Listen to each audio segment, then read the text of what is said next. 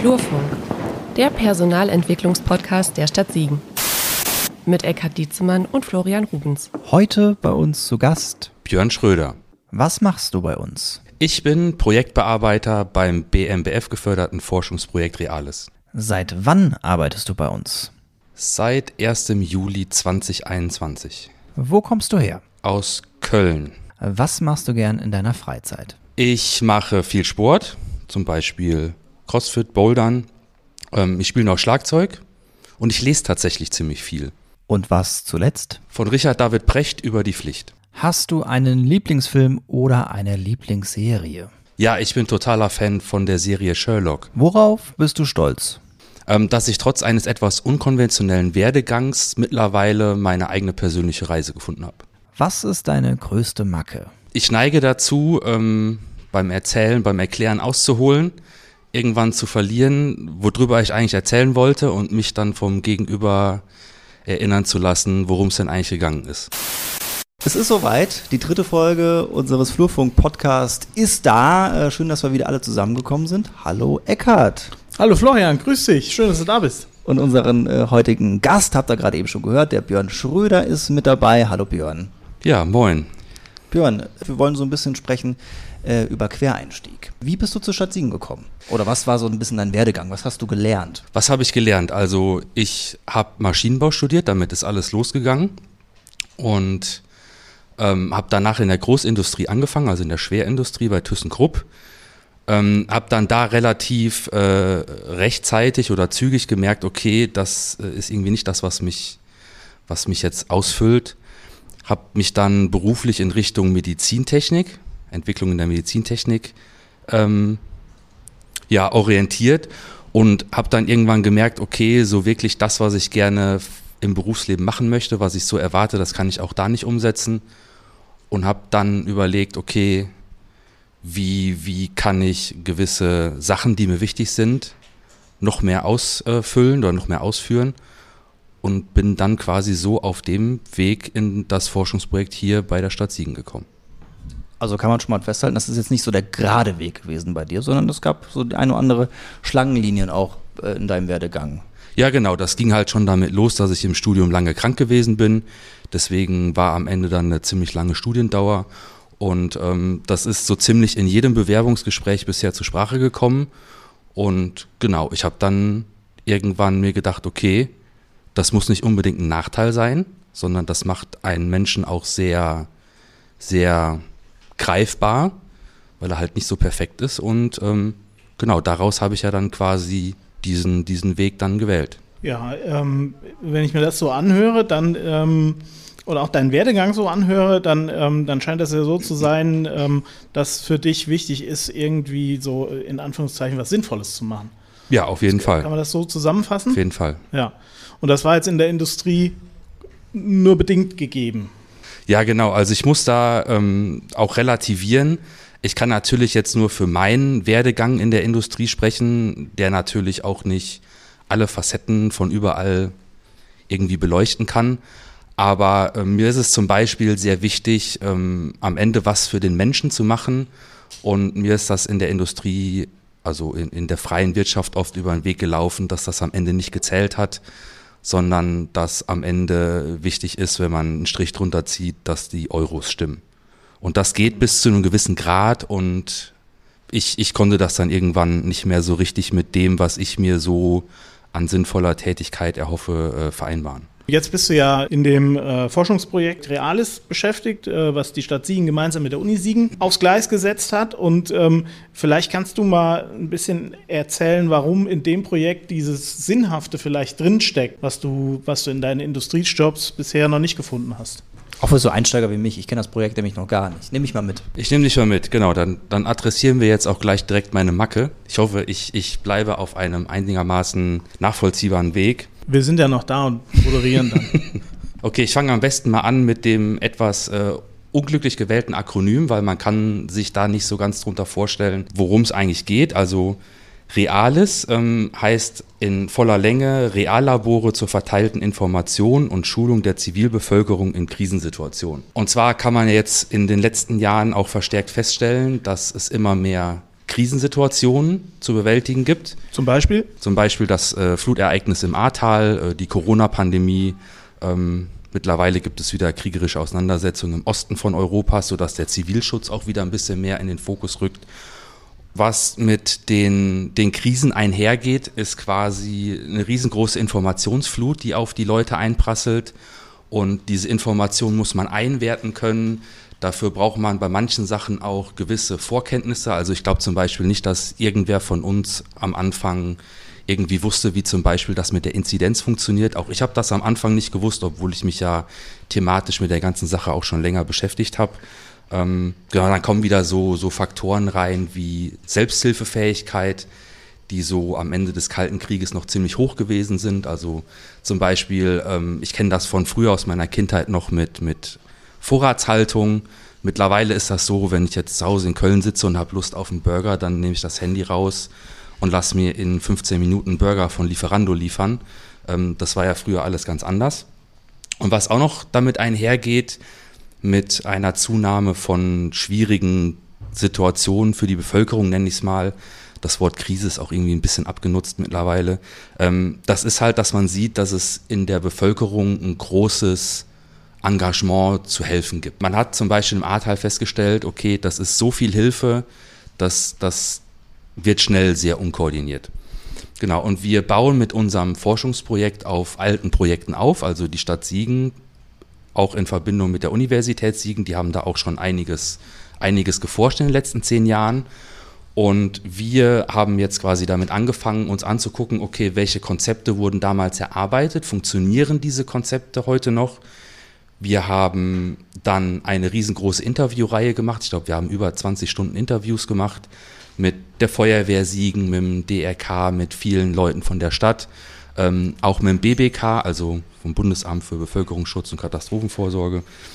Und genau, haben daraus dann Konzepte erarbeitet, wie man quasi ein verstärktes Informations- und Schulungsangebot aufstellen kann, dass es auch heute funktioniert.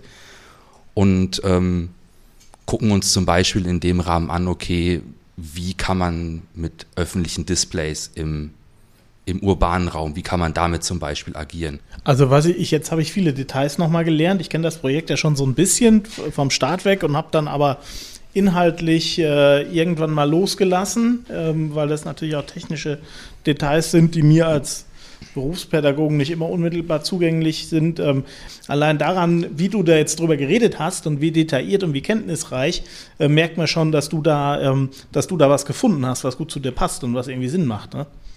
Ja, Richtig? auf jeden Fall. Also das, das ist eine Tätigkeit, also mehr Nutzen für den Bürger müsste ich jetzt überlegen, wie ich den aufbringen könnte oder erreichen könnte. Mhm. Cool. Ähm, jetzt haben wir ja schon darüber gesprochen, was so der Prozess war, ähm, was du gelernt hast, wo du überall schon warst. Ähm, wie ist denn jetzt dazu gekommen, äh, dass du diesen Wechsel gewagt hast in die, in die Verwaltung? Ich glaube, im Faschangau sagt man Onboarding. Ja, ja genau. Das ist so ein erweitertes Verständnis von Einarbeitung. Ähm, und aber deine Frage ist ja nochmal eine andere. Wie ist genau. überhaupt dazu gekommen, zu der Bewerbung? Äh, warum hast du dich dafür interessiert, äh, jetzt gerade hier bei uns? Du hast ja gesagt eben, äh, du kommst aus Köln, aber das ist ja nur die halbe Wahrheit, ne? Genau, also ich wohne jetzt seit etwa drei Jahren in Köln. Ja, schon ein bisschen länger, dreieinhalb Jahre. Ich habe davor 20 Jahre hier im Siegerland gelebt. Kenne mich also hier auch sehr gut aus. Und ähm, war dann irgendwann an dem Punkt, dass ich überlegt habe, okay, wie komme ich in die Richtung Bevölkerungsschutz thematisch ohne meinen bisherigen Studienverlauf oder meinen bisherigen Werdegang einfach komplett über Bord zu werfen. Und dann habe ich nach Schnittstellen gesucht und äh, habe dann, hab dann über einen sehr nett gemeinten Hinweis quasi von dem Forschungsprojekt erfahren und habe mich dann nach und nach in die ganze Thematik eingearbeitet und habe gemerkt, okay, das könnte echt was sein, was mich, was mich catcht. Was gab es denn noch so an weiteren Dingen, wo du gesagt hast, Mensch, den Wechsel äh, in die Verwaltung, den Wechsel in der, in, äh, zur Stadt Siegen kann ich mir gut vorstellen. Was hat vielleicht noch äh, für, die, für die Stadt gesprochen? Für den öffentlichen Dienst im Allgemeinen oder für die Stadt Siegen im Speziellen? Beides. Das habe ich jetzt gewusst, dass diese Antwort kommt.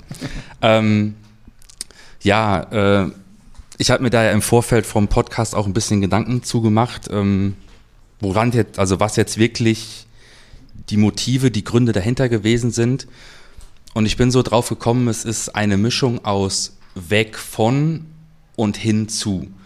Und ich wollte, ich wollte weg von diesem teilweise schon extremen Arbeitsdruck, dem ich teilweise ausgesetzt war, und hin zu einer Tätigkeit, die, die mir eher entspricht. Also ich habe da auch mit, mit alten Kollegen gesprochen. Mir sagt man nach, dass ich ein sehr gewissenhafter Arbeiter bin. Also wenn ich etwas mache, dann mache ich das sehr gewissenhaft. Und das war in, in meiner beruflichen Vergangenheit war das eher weniger möglich. Und das ist zum Beispiel was, wo mir relativ schnell gespiegelt wurde, okay, da wäre zum Beispiel der öffentliche Dienst, ähm, wo nicht am Ende immer unterm Strich zwangsweise der, der Euro, der eingespart werden muss, ähm, steht. Da hat man da eine andere Möglichkeit zu arbeiten und das ist tatsächlich was, was sich, was sich total bewahrheitet hat. Und was mir halt auch immer gefehlt hat, das ist dieser soziale Bezug. Also ich habe gerne mit Menschen zu tun, ich unterhalte mich gerne mit Menschen und das ist so etwas, was ich, ich beim Maschinenbau eher nur untergeordnet wahrgenommen habe. Da ging es dann halt um die, die, die technisch effizienteste Lösung und wenn der Kunde noch eine Änderung haben wollte, dann, ja, dann ist das eher so wie noch ein nächstes Problem gesehen worden, was man noch zusätzlich lösen muss, was dann wieder Arbeitszeit und damit wieder Geld kostet. Und dann hat man versucht, das dem Kunden auszureden, ähm, dass er diese Änderung nicht braucht und war dann eher genau im Gegenteil von dem angelangt, was ich eigentlich erreichen wollte. Und was mir jetzt so in den letzten zwölf Monaten, die ich jetzt hier angestellt bin, äh, immer wieder aufgefallen ist, das ist tatsächlich eine extreme Kundenbezogenheit bei der Stadt Siegen. Also selbst wenn, wenn Sachen so laufen, wie sie eigentlich kommuniziert nicht hätten laufen sollen, ähm, wird trotzdem immer noch versucht, der Weg zu finden, okay, wie kann man das Anliegen des Bürgers jetzt auch wirklich so bearbeiten, dass am Ende der Bürger nach Hause geht und sagt, okay, das hat echt gut geklappt. Also das waren einige Gründe, die dich dann äh, dazu bewogen haben, hierher zu kommen. Ähm, lass uns aber jetzt dann nochmal über das Onboarding sprechen. Und was ihr jetzt nicht mitbekommen habt, die Michaela, die saß die ganze Zeit hier auch schon mit im Raum und äh, ist sozusagen ja auch äh, die Expertin in Sachen Onboarding bei der Stadt Singen. Deswegen begrüßen wir dich jetzt auch noch. Ja, hallo, schön, dass ich auch noch was sagen darf hier. Was ein fliegender Wechsel hier, das ist ja wunderbar. Vielleicht, äh, Björn, schilderst du es erstmal. Wie lief das bei deiner äh, Einarbeitungszeit so? Zwölf Monate, wie lang, wie lang ist dann so die Einarbeitung? Wann hört die auf? Gibt es da so eine zeitliche Begrenzung? Ja, das ist ja tatsächlich eine ziemlich schwierige Frage, weil ich ja, ich bin ja mit meinem Forschungsprojekt quasi an eine Abteilung, an die Abteilung Ordnung angedockt worden. Und es gab ja jetzt in dem Sinne keine expliziten Tätigkeiten, in die ich mich jetzt einarbeiten muss um quasi am Ende meinen Job machen zu können. So, das war ja am so Anfang. Eine Stelle gab es noch gar nicht. So ja, am Anfang alles offen. Also ja. ich, ich kann mich noch daran erinnern, als ich mich bei Kollegen vorgestellt habe, da habe ich ellenlang geredet, weil halt das Projekt, das konnte alles und nichts sein. Und was da echt äh, super viel geholfen hat, das ist, dass man sich am Anfang schon direkt darum Gedanken gemacht hat, okay, mit welchen Bereichen wird der Herr Schröder dann am Ende zusammenarbeiten und hat direkt Kontakte geknüpft und hat gesagt, okay, vernetz dich mit den Leuten und dann wirst du ziemlich schnell im Kontakt mit denen rausfinden, okay, mit was musst du dich befassen, wo wirst du dich einarbeiten müssen und, und so entwickelt sich das Ganze. Und ich habe direkt von Anfang an von, von meinem Chef äh, wöchentliches Feedbackgespräch bekommen. Das heißt, ich wusste auch immer, wie der Stand war, wie ich mich entwickle, ob ich irgendwo auf Kurs bin oder nicht. Das, das hat eigentlich sehr am Anfang geholfen. Das ist ja schon mal gut. Michaela, gibt es irgendwie so einen Leitfaden bei euch, wie so das Onboarding vonstatten gehen soll? Gibt es äh, Gespräche, die man nach einer gewissen Zeit führen soll? Oder ist das dann schon den, den, ähm, den Abteilungsleitern oder wem auch immer da überlassen, da die neuen Mitarbeiter ranzubringen. Kurzer Exkurs, Onboarding äh, beinhaltet ja die fachliche sowie auch die soziale Einarbeitung. Diesen Begriff Onboarding, der ist jetzt natürlich relativ neu, dadurch, dass er Englisch ist, aber diese Einarbeitung, ähm, was sie ja ist oder was, ja, was es ja bedeutet, gibt es schon seit Jahrzehnten, also schon seit 1970. Äh, da gibt es schon die ersten Begriffe dazu. Ähm, und da beginnt auch nicht erst mit, der, mit dem eigentlichen Beginn bei der Stadt Siegen, beziehungsweise Beginn irgendwo, sondern ähm, schon weit vorher. Teilweise schon mit der Ausschreibung, aber spätestens ähm, mit, der, mit der Stellenzusage. Da beginnt schon dieser, dieser Onboarding-Prozess. Und das Ziel ist dann, das möglichst einfach zu gestalten. Ähm, ja, also grundsätzlich hat Onboarding verschiedene Ziele. Einmal soll es natürlich für den Beschäftigten bzw. für die Beschäftigte den Einstieg bei der Stadt Siegen erleichtern. Ähm, das heißt, äh, wie Björn gerade schon gesagt hat, diese regelmäßigen Feedback-Gespräche, wo stehe ich, mache ich alles richtig, muss ich mich verändern, ähm, was erwartet ihr von mir? Das ist natürlich einmal für den Beschäftigten sehr wichtig, ähm, aber für uns ist das auch ein ganz wichtiger Prozess, weil wir ja so auch einfach die, ja, die Mitarbeiterbindung stärken wollen, weil es gibt fast nichts Schlimmeres, als wenn jemand jemand entweder vor Antritt der Stelle oder innerhalb der Probezeit kündigt und das noch aus einem Grund, was wir eigentlich hätten verhindern können. Das heißt, es ist einmal gut für den, für den neuen Beschäftigten, aber auch eben gut für die Stadt Siegen. Die Erfahrung auch von mir in, in diversen Bewerbungsprozessen ist ja auch oft so, dass man sich auf Stellen bewirbt und dann überhaupt gar keine Rückmeldung bekommt. Also ich habe teilweise mich auf Stellen beworben, auf da warte ich heute noch, ob die Bewerbung überhaupt eingegangen ist, ob die überhaupt registriert worden ist. Und das war bei der Stadt Siegen tatsächlich von Anfang an sehr transparent, sehr schnell und das das bewirkt auch dann von Anfang an eine eine Wertschätzung, die einem entgegengebracht wird und wenn man dann auf das erste Problem trifft, weil so als Ingenieur aus der Privatwirtschaft in den öffentlichen Dienst, da prallen ja auch ein bisschen so zwei zwei Denkwelten aufeinander, sage ich jetzt mal so vorsichtig, ähm, was ja auch gewissen Zündstoff mit sich bringt, ähm, weil man vielleicht mit seiner beruflichen Sozialisation dann irgendetwas so lösen will, wie man es gewohnt ist und einfach ein Brett vorm Kopf hat, weil das beim Gegenüber halt einfach anders gemacht wird und vielleicht mindestens genauso gut, wenn nicht sogar noch besser funktioniert. Und wenn man dann auf diese ersten Hürden trifft und weiß genau, okay, die das hier ist echt ein sehr wertschätzendes Arbeitsverhältnis, dann, dann wird das tatsächlich auch als nicht so großes äh, Problem wahrgenommen. Und das ja. Tr trotzdem, was sind das so für Hürden? So gibt's, kannst, du, kannst du Beispiele nennen, so ganz praktisch aus dem, aus dem Arbeitsalltag, was du vorher vielleicht anders kanntest? Ja, der schnelle Dienstweg. Also in der Industrie, also ich kann ja immer nur für, mein, für meine äh, Erfahrung sprechen. Ähm, da wird halt äh, ganz oft die schnelle Lösung aus dem Hut gezogen. Okay, wir wollen jetzt äh, irgendein Material am Punkt B da hinten haben. Wie kriegen wir das dahin? Ah, da hinten fährt einem ein Gabelstapler vorbei, komm vorbei, fahr das eben da hinten hin. So, und das ähm, hat gewisse Vorteile, es ist halt schnell, aber es hat auch gewisse Nachteile.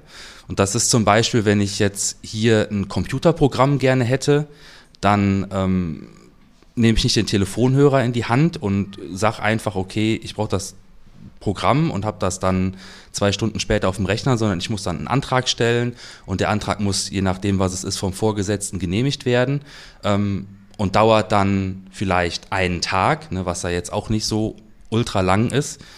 Aber im Gegenzug ist es dann halt auch so, egal wann ich ein IT-Problem habe, ich rufe in der IT an und kriege sofort kompetent geholfen.